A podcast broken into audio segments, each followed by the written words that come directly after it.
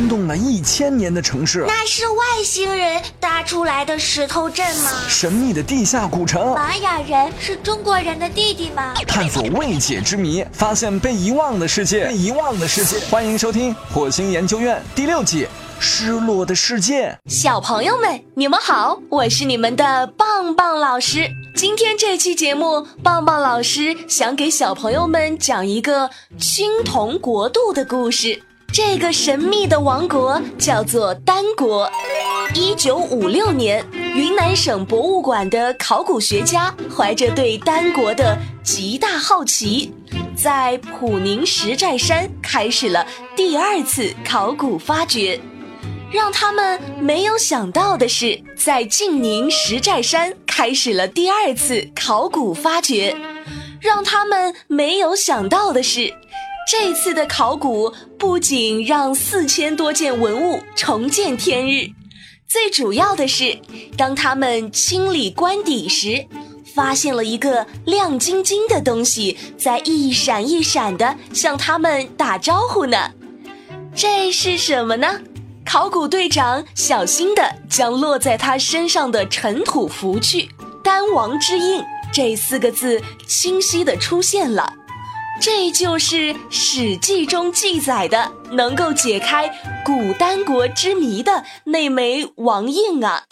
棒棒老师，是谁建立了古丹国呢？寻找丹王的这条路充满了疑惑和不解。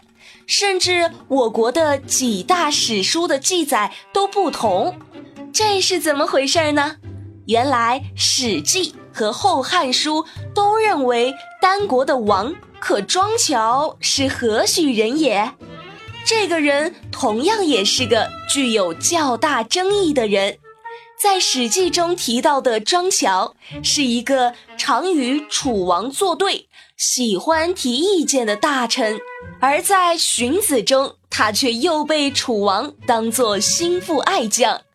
于是，究竟哪一个确切，也就成了不解之谜。那么，丹王会是他吗？在《扩地志》《甘道志》和著名的《资治通鉴》中，都记录有丹国，但是却唯独对庄乔只字未提。这个丹王到底是谁呢？目前有一个最新的说法，丹国是由蒲、谦、越等迁徙而来的民族建立的。棒棒老师，那他们为什么向汉朝投降了呢？说到丹王向汉朝投降的原因，那还真的得提到汉武帝，是他派使臣去劝说丹国投降的。当然，丹王不可能因为人家的一句话就将国家拱手相让了，那也太没有骨气了。再说，周围还有好友劳晋、弥墨这两个国家和其他的一些小国给自己助阵呢。俗话说，三个臭皮匠抵过一个诸葛亮，汉王朝根本就没把滇王放在眼里，于是一口就回绝了。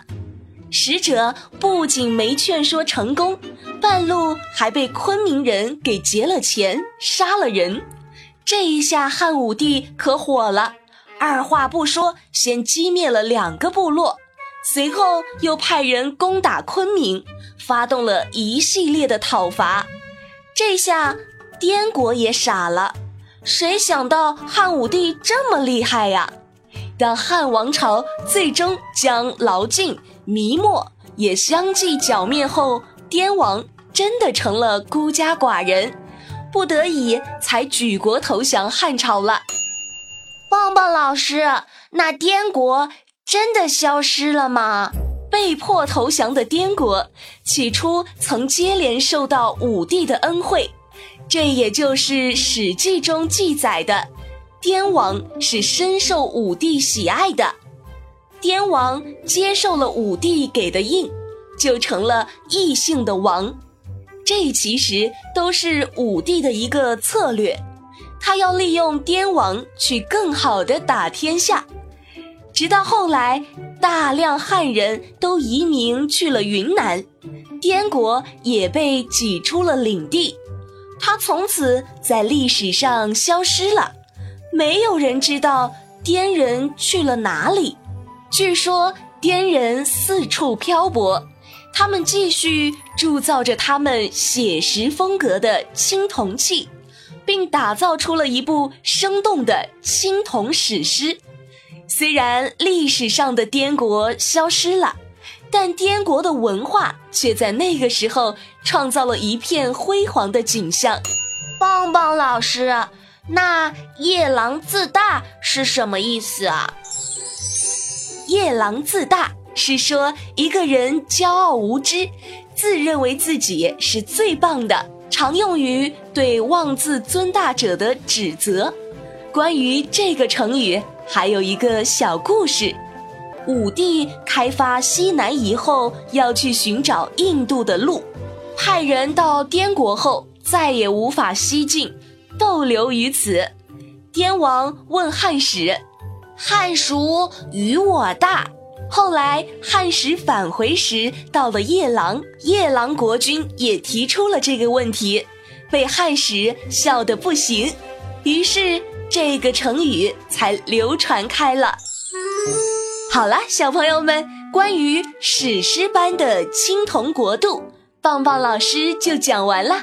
小朋友们，如果有什么新的发现，或者有什么建议，都可以在节目下方评论留言，告诉棒棒老师。我们下期再见喽！